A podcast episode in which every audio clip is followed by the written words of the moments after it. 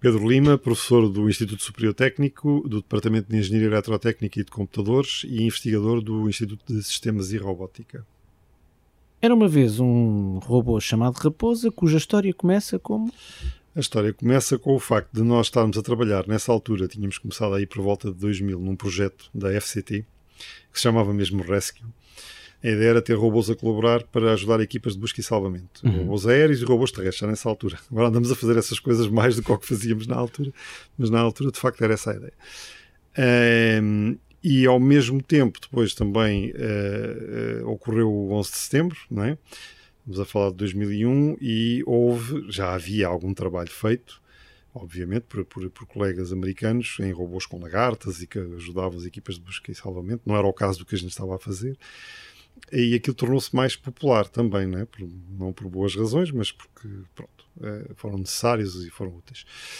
Uh, e, e um, passado poucos anos, também talvez por causa desses contactos que nós tivemos na altura, uh, através do, do, projeto Rescue, lembro-me de falar com o inspetor Veloso da Proteção Civil, ter umas conversas muito interessantes em que aprendi muito era, quais eram as necessidades das equipas de busca e salvamento provavelmente terão chegado até a nós os, os Regimentos Sapadores Bombeiros de Lisboa por causa disso e veio uma carta do Tenente-Coronel António Pato, que era o, o segundo comandante do, do RSBL, a sugerir reunirmos para conversar um bocado sobre a ideia de fazer um robô daqueles. E assim foi, nós avançámos com um projeto uh, da agência, na altura, de inovação, a ADI. Era necessário ter uma empresa, e era mesmo, mas, mas mesmo formalmente era preciso ter uma empresa envolvida e até, digamos, a liderar o projeto. Um, era preciso ter uma instituição académica e um, um diretor-geral do projeto. A diretora foi a professora Isabel Ribeiro, eu fiquei como o, o, o, PI do lado do técnico. PI? O principal, principal investigator, é assim, a gente usa muito esta sigla. E do lado da ID Mind uh, uh, ficou o Paulo Alvito, o engenheiro Paulo Alvito, e, e assim começou o projeto. Uh, o Raposa, aliás, foi uma ideia, eu acho que por acaso a ideia acho que foi minha. Minha mania desses acrónimos é um, um robô semi-autónomo, o S desapareceu, uh, para um, operações de busca e salvamento. Portanto, a gente vai lá buscar, tira, rouba umas letras, põe outras e fica raposa. Pois, porque ficava raposa. Pois, não, não, não, não. foi, um, foi um bocado, um aldrabado, mas, mas, mas estão lá. Então, não, é, não é muito aldrabado. é, e o nome ficou raposa porque era giro, não é? batia certo. E, o, e, e, portanto começou um bocado assim, começou, começou com, com, todas estas coisas em conjunto e a nossa ideia foi fazer algo que sendo inspirado, porque aqui a ideia não era tanto como o outro trabalho que estávamos a fazer, fazer investigação, procurar desenvolver novas ideias em robôs de busca e salvamento, mesmo que não passassem de protótipos académicos, aquele, a ideia era mesmo procurar que aquilo viesse a ser usado pelos bombeiros em particular e ao mesmo tempo, mas portanto, eh, podíamos ser muito menos inovadores, digamos assim, mas nós queríamos ser inovadores.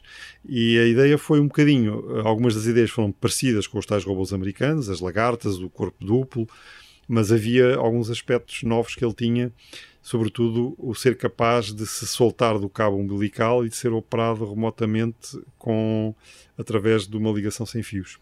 Eh, isso e outros pequenos detalhes, como o tamanho e as dimensões dele, foram desenhadas para subir e descer bem escadas, para andar no meio de marilhas, que portanto, são os canos de esgotos das cidades, tudo isto por uh, instruções dos bombeiros que, que, nos explicaram que isso era útil.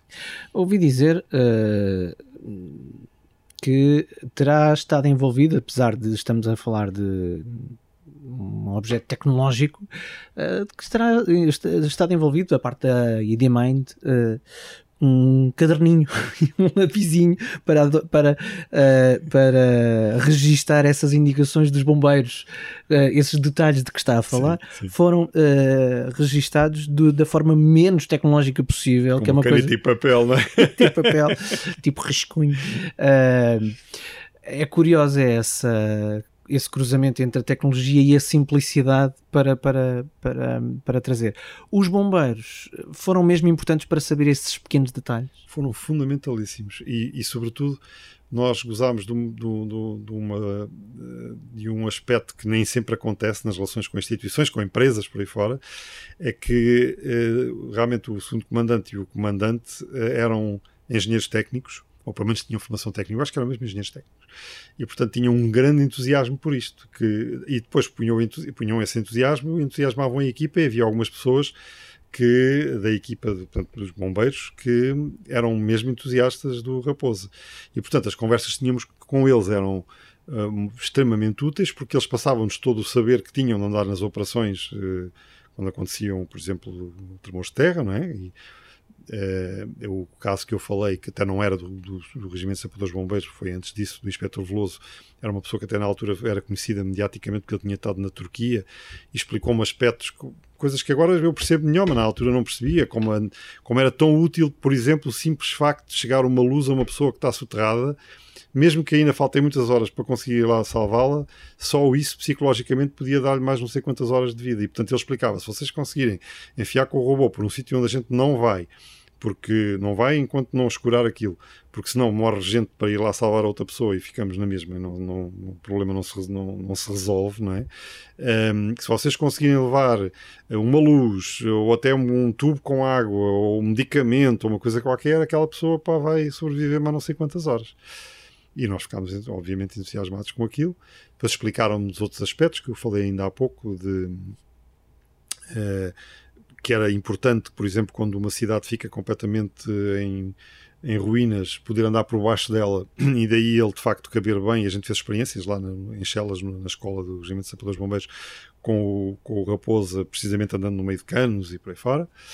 E a história de subir e descer escadas, que é uma das coisas que ele faz melhor, e nós ficamos sempre muito orgulhosos disso, que tem a ver também com as dimensões. Portanto, eles chamaram-nos a atenção como era importante subir e descer escadas e chamaram-nos a atenção. Isto agora parece tudo mais ou menos trivial, mas na altura para nós, pelo menos, não era, não era óbvio. Que as escadas têm uma determinada dimensão standard, portanto, o corpo tem que ter uma determinada dimensão para estar sempre em cima de 2 degraus e depois equilibrar-se. E, portanto, tu, tudo isso, o robô, por exemplo, é muito compacto, na altura para meter a eletrónica lá toda dentro foi complicado, uh, precisamente por causa de corresponder a essas dimensões, no compacto, sobretudo por causa da questão dos canos. Podia ser mais comprido, não era, não era tão problemático. Mas, mas tudo, tudo foi motivado por instruções que eles nos deram e que nós compreendemos. Foi, foi, foi mesmo muito interessante. Foi uma grande aprendizagem. Uma das coisas que já nos foi contada foi que o peso da, do motor teve que ser alterado uhum. para que o rabo não ficasse muito pesado pois. por causa das, das escadas. Tem a ver com as escadas. Co como é que resolveram essa questão? Eu confesso, não me recordo agora dos detalhes, mas uh, lembro-me disso e lembro-me que, quer dizer, fundamentalmente há sempre um jogo em qualquer robô, não só neste, entre a dimensão do motor e a sua potência. E, inclusivamente, normalmente os robôs têm uma caixa de desmultiplicação que é normalmente pesada e que é aquela também que lhe reduz a velocidade, mas ao mesmo tempo aumenta o, o binário. E, e, na altura, ehm, aquilo que eu me recordo, e provavelmente foi o que aconteceu, teve que se uh, encontrar um, motores que fizessem, satisfizessem esse equilíbrio, esse compromisso, o que normalmente significa ficar mais caro, que nem sempre é bem contemplado pelo financiamento público dos projetos. Mas sim, seguramente, porque nós, inclusive, usámos motores muito bons, ainda me lembro, não vou dizer a marca para não ferir suscetibilidades, mas lembro-me de termos usado motores muito bons, que eram caros por esse motivo, porque conseguiam um bom equilíbrio entre fiabilidade, potência e, e, e peso. Sabe que à última da hora, antes da apresentação pública, aquilo podia ter corrido muito mal. Mas isso é sempre assim. Eu acho que já nem me lembro bem porque. O motor. Porque, sim. Acho que já nem me lembro bem porque é sempre assim. Estou a utilizar Aliás, um termo técnico. Eu costumo é... dizer. Foi sim, mesmo. sim, sim, sim. Eu costumo dizer que quando, as, um, quando a gente faz uma demonstração e ela corre bem, Uh, normalmente os avaliadores ficam desconfiados. Deve, deve, ser, deve, ser, deve ser fake. é verdade, foi mesmo. Foi mesmo no dia da, da, da, da apresentação pública que fizemos aí. O Raposa tornou-se muito mediático por uma série de razões, mas inclusivamente essa sessão pública teve imensos jornalistas e apareceu uma brincadeira com ele no inimigo público. Portanto, atingiu esse nível de notoriedade. E portanto, a gente preparou aquilo com todos os matadores, vá lá, uh, e, e, houve esse problema mesmo uns minutos antes, mas depois lá se resolveu, portanto a coisa salvou-se. Foi só uma noite mal dormida. Foi só uma noite mal dormida. Ou pouco, mais ou uma, nada. Mais uma. mais uma. Correu bem ainda assim. Correu, a correu, a demonstração correu excelentemente. Portanto, desse ponto de vista não houve problema. Depois correu tudo bem. Não foi por aí que o inimigo público usou com o raposo? Não, não, não, não, não. não. Puseram-me a espreitar por dentro de uma das manilhas e já não me lembro da brincadeira. Tenho, mas tenho ali, tenho os recortes. um, para si, professor, o Raposa é um bombeiro não humano? É, mas uh, não sei se a pergunta encerra aquela questão habitual dos robôs a substituírem os humanos. Uh, não é bem desse género, se for essa a questão. Então, se eu colocar a questão se é uma extensão é. do trabalho de um bombeiro? Muito melhor. É mesmo isso.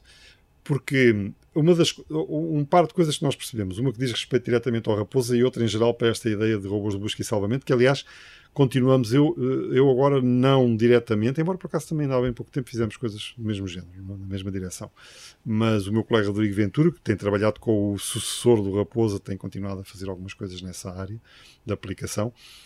Uh, portanto, há dois aspectos, dizia eu. Um mais relacionado com o Raposa, que era aquela ideia de que nos foi transmitida pela Proteção Civil. Quando nós vamos a um sítio e, e, temos um problema, temos pessoas debaixo de escombros, mas que estão vivas e que podemos ir salvá-las, as pessoas podem pensar que isto é tudo só heroísmo, pá, mas, as pessoas, mas nós não vamos estar a envolver uh, humanos, robô, uh, bombeiros, uh, num sítio que está perfeitamente em risco de cair em cima deles.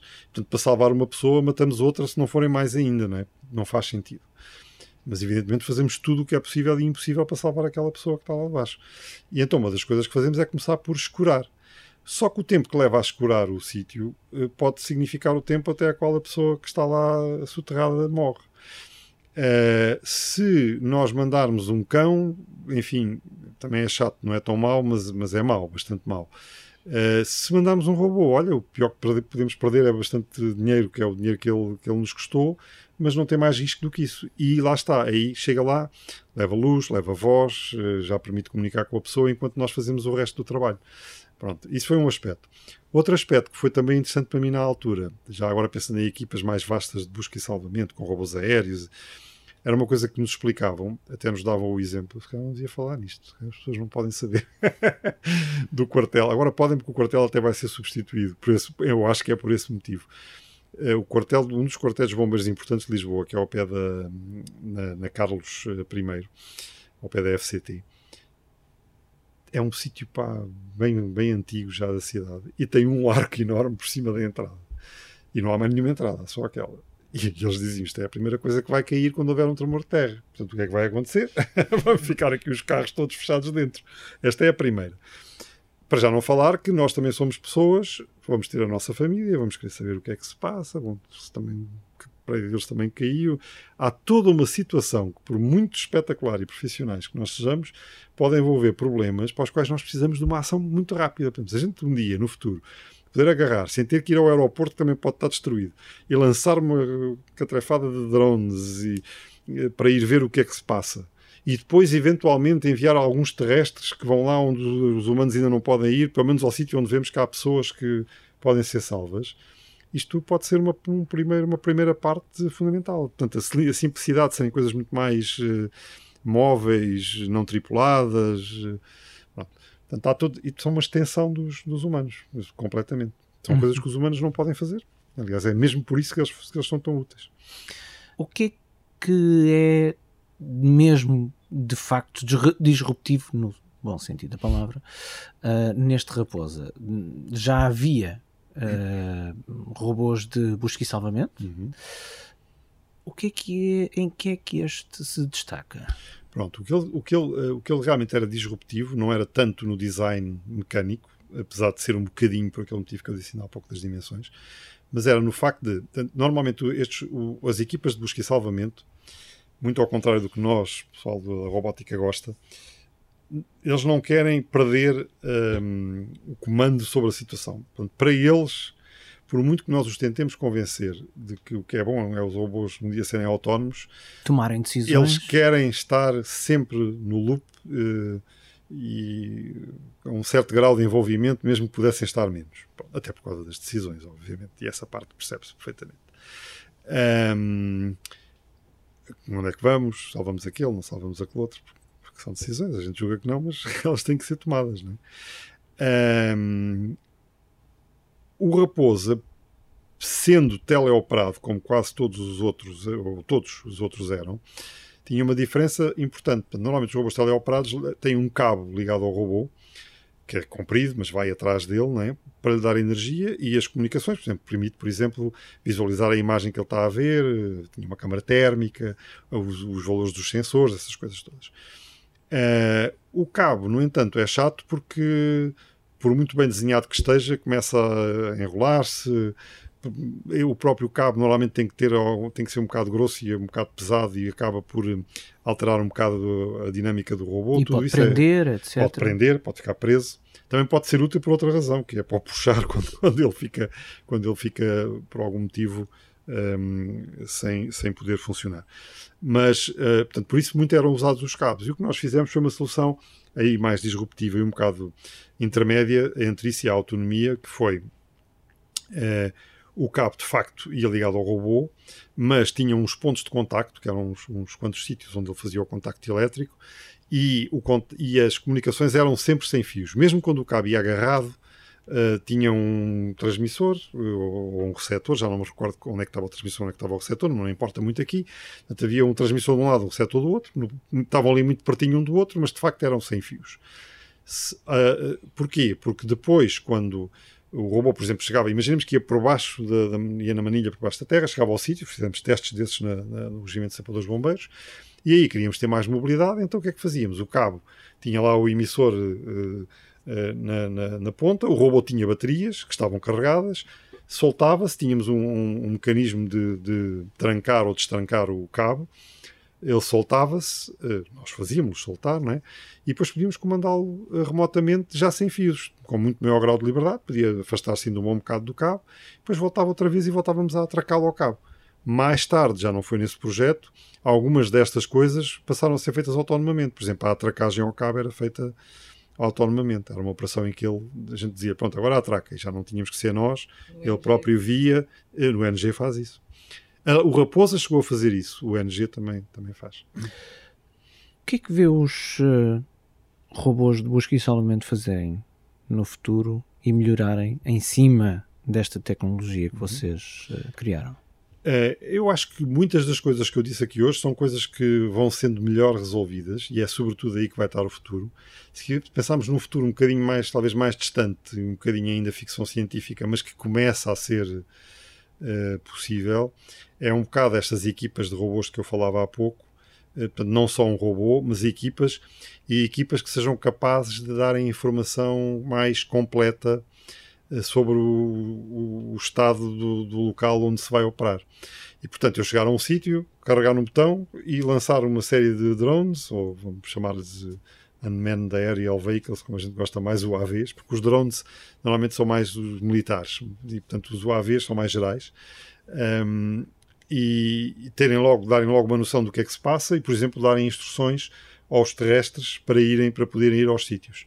E isto ao mesmo tempo que o, a equipa de proteção civil envolvida está uh, por dentro, percebendo uh, tudo o que se está a passar com base na informação que tem, nas imagens, nos sensores dos vários robôs, uh, por aí fora, onde é que há pessoas, se as pessoas estão vivas, se não estão, para depois decidir onde é que devem ir. Ou há outras ideias, mas algumas destas já tiveram a ser exploradas em projetos. Eu, eu acho é que dada a dificuldade técnica, não passaram mais do que protótipos. Mas outra, outras ideias meio loucas, mas muito interessantes, é o, os próprios cães levarem sensores e começarem de alguma forma a fazer parte da equipa, até mesmo em conjunto com os robôs, ou seja, eles próprios darem mais informação e depois de alguma forma, sejam os humanos, seja de outras formas, com sinais, eh, eh dizer-lhes o que é que eles devem fazer, coordenados com o resto da, da, da equipa. Como professor, qual é a sua avaliação deste projeto? O Raposa foi extremamente importante para nós, porque nós, ehm, nós na academia em geral e na engenharia em particular, fazemos muitos projetos que acabam, e eu não tenho nada contra isso, antes pelo contrário, eu acho que tem mesmo até que ser assim de alguma forma, acabam no protótipo. Depois alguém, e o protótipo normalmente não está pronto para uma utilização. Por exemplo, o Raposa, uma pergunta que nos faziam muitas vezes, mas que é uma pergunta que eu percebo, mas que não, não é assim tão relevante como eu acho que as pessoas pensam. É, então, mas uh, isso não está protegido se apanhar água, que é o que acontece em qualquer incêndio, por exemplo. Claro, mas o, o, para ele estar protegido contra a água tinha, tinha-nos custado muitíssimo mais dinheiro para ter um invólucro como deve ser. Não digo que era simples, mas era, digamos, a parte mais simples do que foi feito. Não é por aí. Isso fazia-se. Portanto, o protótipo acaba sempre, é onde acaba sempre muitas vezes estas coisas. E muitas vezes depois o que acontece é que se ninguém pegar, uma empresa não pegar, um end user não pegar, as pessoas ficam sempre convencidas que aquilo que a gente faz não serve para nada, porque tem sempre aquela imagem que o que interessa é que façam qualquer coisa que sirva, ajudem. Mas o nosso papel é criar estas ideias e depois as coisas que, têm, que são fiáveis, que têm valor comercial, que têm um bom equilíbrio entre preço e qualidade, não? têm que ser feitas pelas empresas, têm que ser motivadas. O Raposa fez uma boa parte desse percurso de uma forma muito natural.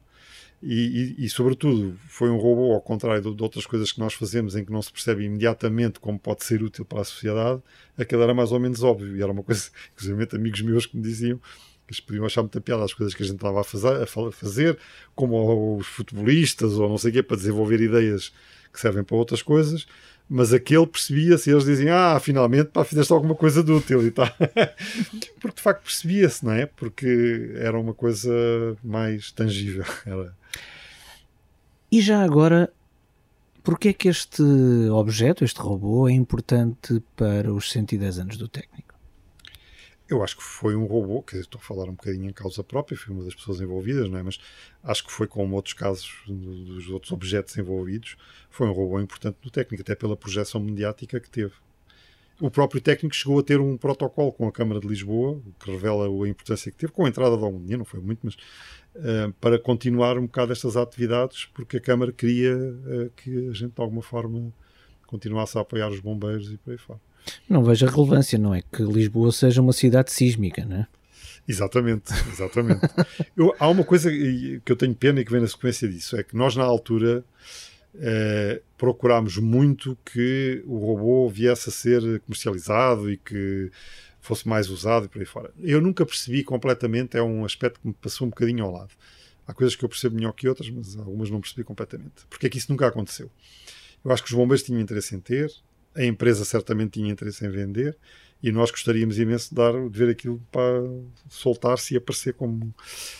Mas não aconteceu. E, inclusivamente, por exemplo, a GNR veio falar connosco para um fim diferente, mas um robô parecido, fazer vigilância por aí fora.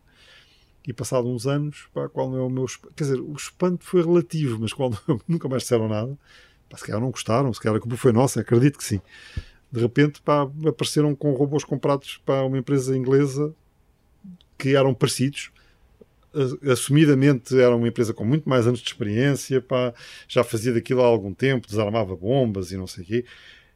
Mas estas coisas eu acho que é muito importante porque alguma vez isto começa, depois os países ganham o know-how e, e, e, isso custa muito dinheiro, porque, por exemplo, um robô comprado numa empresa uh, estrangeira significa que os técnicos estrangeiros são quem tem o know-how para ficar repará-lo cada vez que ele tem um problema e isso custa muito dinheiro normalmente. E, portanto, fez-me pena isso. Os bombeiros chegaram, inclusive, a levá-lo uma vez a, uma, a um exercício europeu, a importância que lhe davam era tal, estes, estes pequenos detalhes, para eles têm muita relevância. Levaram, levaram menos uma pessoa, porque eles tinham, digamos, um budget de quantas, quantas pessoas podiam levar. Uh, para fazer um exercício na, com a proteção civil europeia. Portanto, eu acho que o robô podia ser de facto útil e uma coisa que me faz. Bom, ainda bem que não foi preciso, mas faz-me pena nunca ter podido, por exemplo, gozar de ele ajudar a salvar alguém aí num, num prédio destruído, que em Lisboa acontece também com alguma frequência, né? Uh, porque depois, pronto, aquilo acabou. Teve aí sempre em prontidão. Depois também mudou a equipa da frente dos bombeiros, não era tão entusiasta com isto. De vez em quando ressuscita a ideia. Acho que a atual equipa da direção, eh, tivemos uma reunião com eles por outro motivo aqui há, não há muito tempo. Uh, e parecem de novo super entusiasmados, mas pronto, mas as coisas têm andado assim no limbo e não, não aconteceu mais nada de especial.